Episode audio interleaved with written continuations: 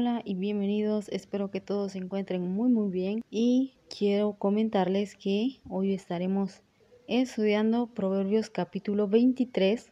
Este proverbio tiene siete temas que abarcan varias situaciones comunes y cotidianas de la vida, así es que vamos a prestarle atención y vamos a ver qué es lo que ellas tienen que aportar a nuestra vida. Desde ya pido una disculpa nuevamente por el posible ruido de fondo, ya que, como bien saben, a veces no me encuentro en donde por lo general grabo y esto hace que me atrase también en las grabaciones, pero espero que hoy no se escuche tanto.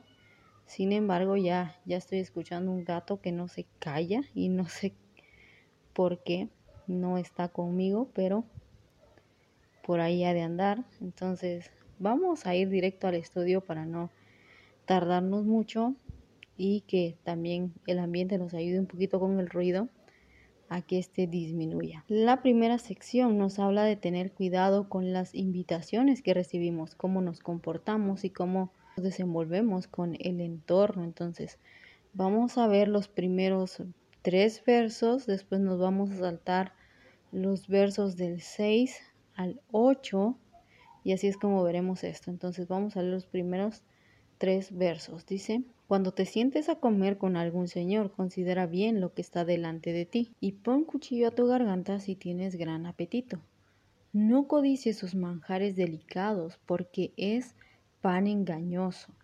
Aquí vamos a saltarnos al verso 6 hasta el 8. No comas pan con el avaro, ni codicies sus manjares, porque cuál es su pensamiento en su corazón, tal es él. Come y bebe, te dirá, mas su corazón no está contigo. Vomitarás la parte que comiste y perderás tus suaves palabras. Bien, esta sección nos insta a tener cuidado cuando frente a nosotros haya una gran mesa servida.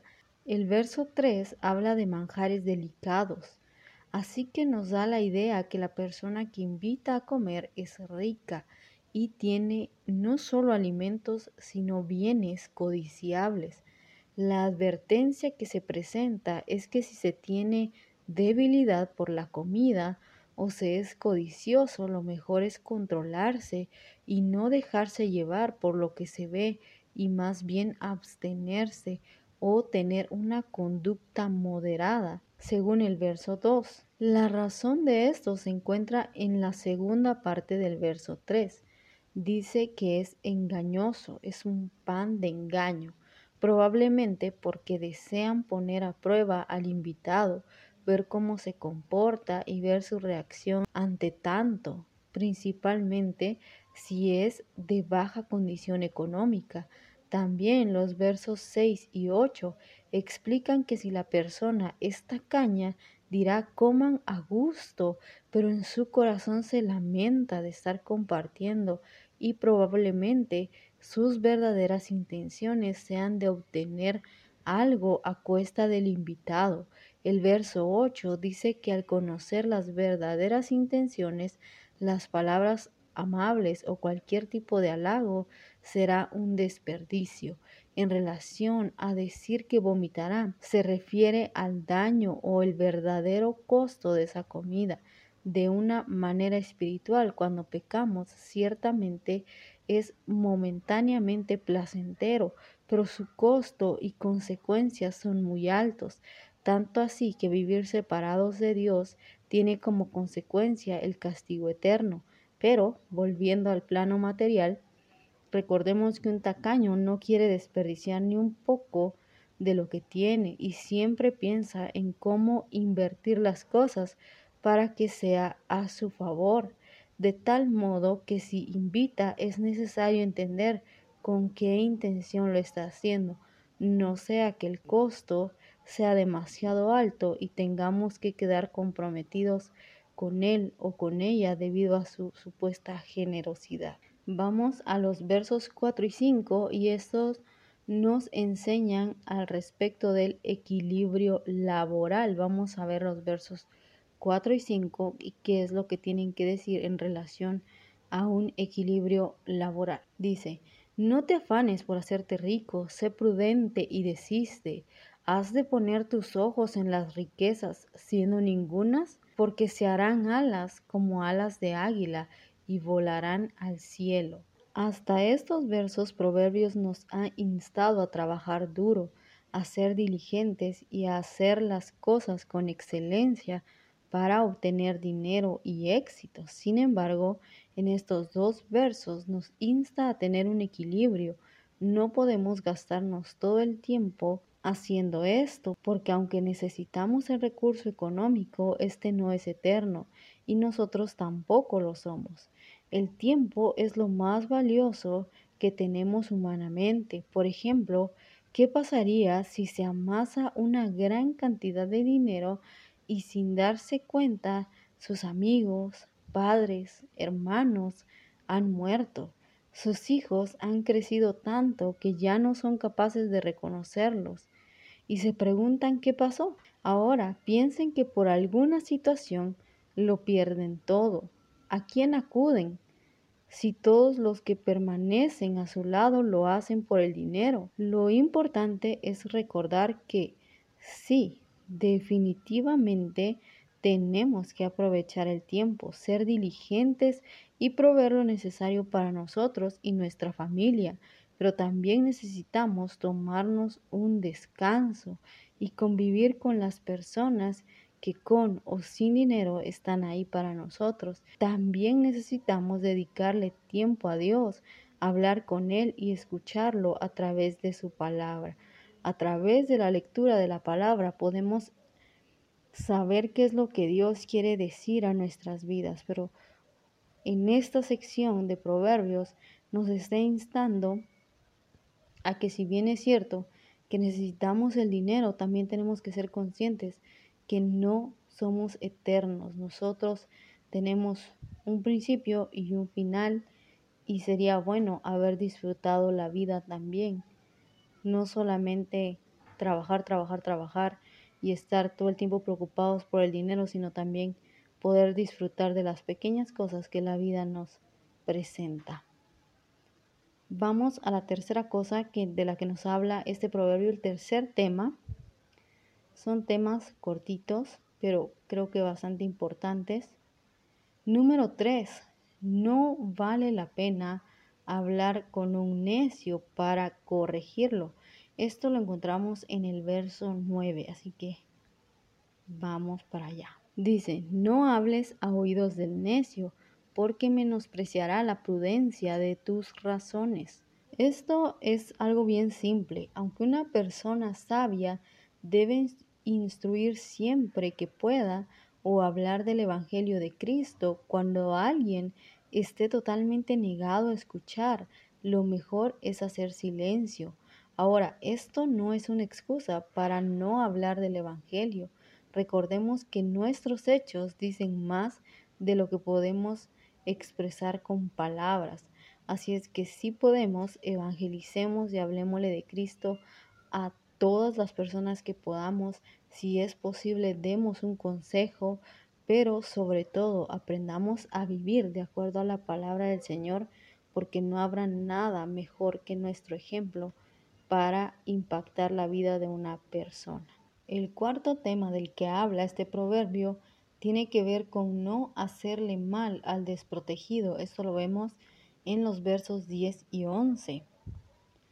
Dicen, no traspases el lindero antiguo ni entres en la heredad de los huérfanos, porque el defensor de ellos es el fuerte, el cual juzgará la causa de ellos contra ti. En el capítulo anterior vimos que no es correcto querer robarle a alguien parte de su propiedad intentando mover los límites de estas. En este capítulo la prohibición se extiende a no robarles a los huérfanos, es decir, a las personas más vulnerables que no tienen la capacidad de proteger sus propiedades, porque es Dios mismo quien responde por ellos al no haber nadie más que vele por su cuidado y al no haber nadie más que responda por ellos, Él es quien se hace presente para pelear por ellos. Dicho de otra manera, hacerle mal a una persona desprotegida es provocar directamente a Dios, por lo cual es mejor ser honestos y no hacerle mal a nadie. Bien, vamos al quinto tema, los versos del 12 al 14. Aplica tu corazón a la enseñanza y tus oídos a las palabras de sabiduría. No rehuses corregir al muchacho, porque si lo castigas con vara, no morirá. Lo castigarás con vara y librarás su alma del Seol. Hemos visto cuán importante es la sabiduría. Aquí, de manera más directa, nos pide tener un corazón dispuesto a aceptarla, pero también a ponerla en práctica. Enlazado al verso siguiente, podemos entender que no es sencillo decirle a un padre que corrija a su hijo, principalmente cuando es pequeño. No obstante, el verso 13, vamos a leerlo, dice, no rehuses corregir al muchacho porque si lo castigas con vara, no morirá. El verso advierte que no hacerlo es encaminar al niño o al joven hacia su propia destrucción. El verso no habla de castigar por querer hacerlo, sino porque lo amerita. Eso se vio en el capítulo anterior que aclaraba que disciplinarlo serviría para evitar que sea un tonto o un necio. También debemos considerar que Efesios 6:4 dice que los padres no deben provocar a sus hijos, sino criarlos en disciplina y amonestación del Señor lo que quiere decir que no se trata de violencia, sino de instrucción, decirle qué cosas están bien y cuáles no, aplicar castigos de acuerdo a la edad del niño, del muchacho o del joven. En cuanto al castigo físico, depende del lugar en que ustedes vivan. Aquí, por ejemplo, no se ve mal siempre que esto no se vuelva maltrato infantil porque un par de nalgadas no ha matado a nadie, pero sí ha corregido a muchos. Entonces la corrección debe darse en amor y habiendo proporcionado conocimiento previo de las acciones aceptables y no aceptables para la edad de, del hijo o de la hija que se esté instruyendo y corrigiendo en los caminos del Señor para que así pueda entender por qué motivo se le está disciplinando, se le está imponiendo un castigo. El tema número 6 son razones para corregir y adquirir sabiduría.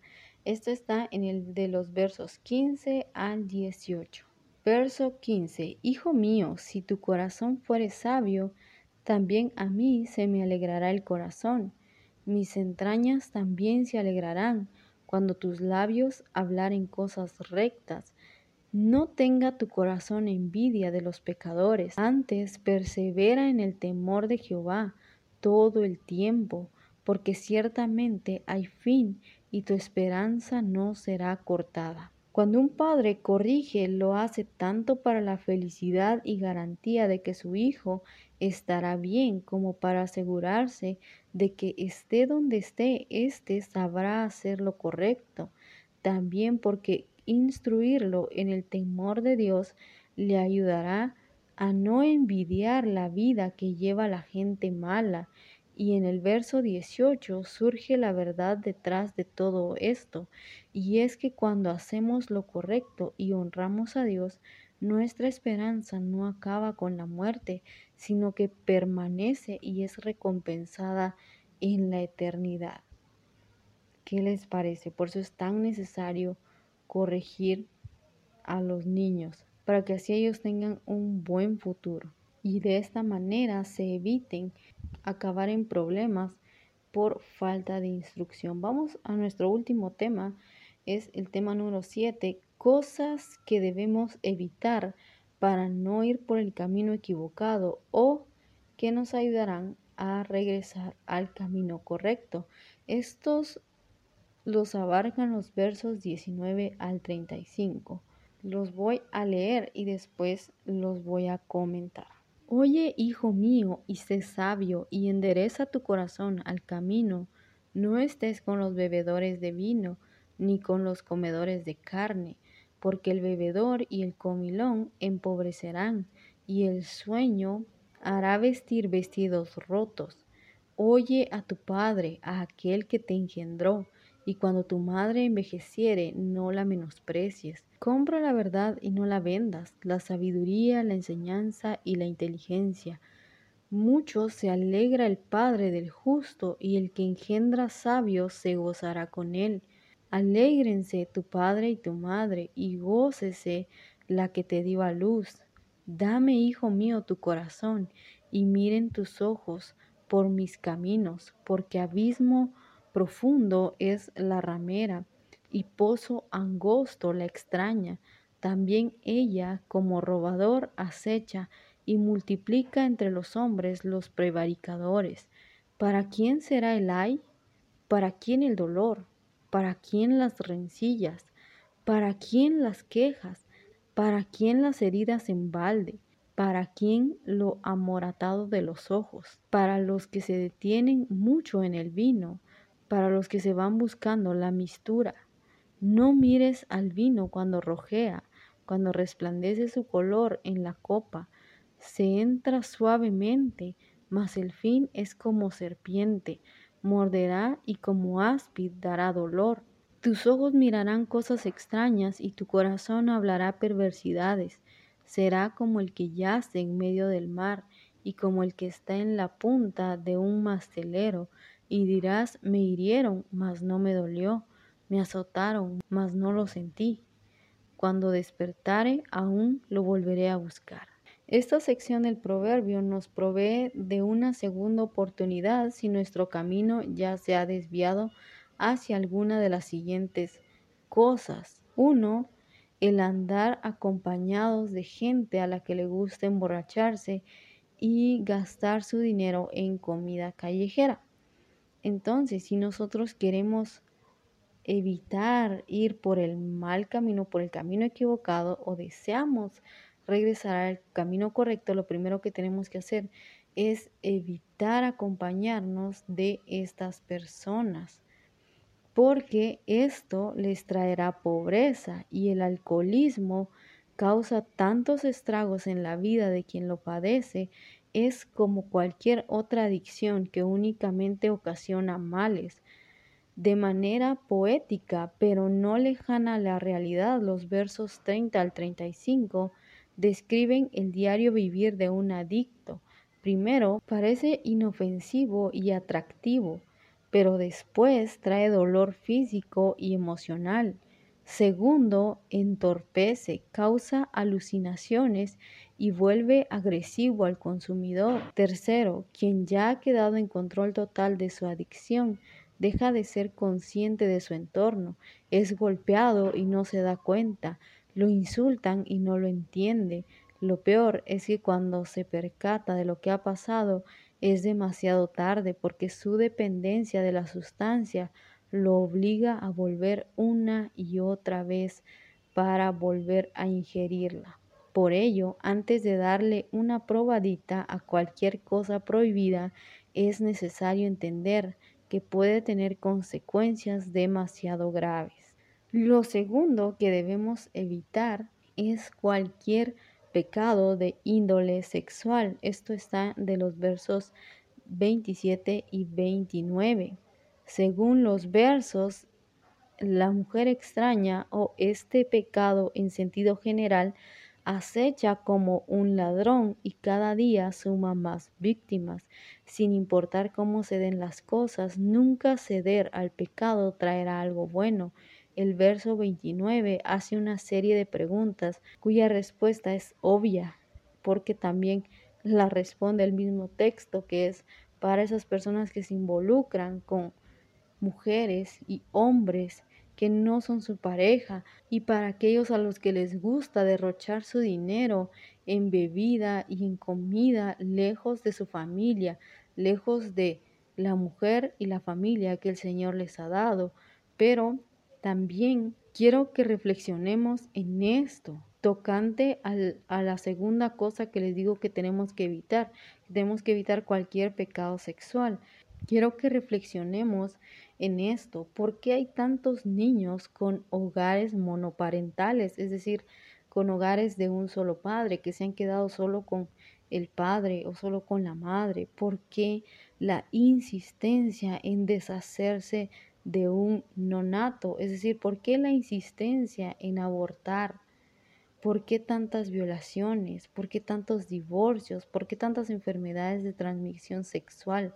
Etcétera. ¿No es acaso todo consecuencia de la falta de dominio propio, la falta del temor del Señor y la falta de obediencia a los padres? Para finalizar, los versos 22 al 26 nos dicen que si queremos alcanzar la bendición de Dios y llevar una vida tranquila en la medida de lo posible, honremos a nuestros padres y no los despreciemos en su vejez.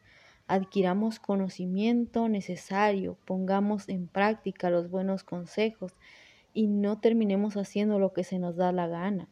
Seamos motivo de alegría para nuestros padres y si ya tienen hijos, corríjanlos en amor, con paciencia, con amabilidad, para que ellos disfruten la vida que Dios les permita tener y puedan compartirla en un futuro con ustedes. Que el Señor les bendiga. Muchas gracias por escuchar este podcast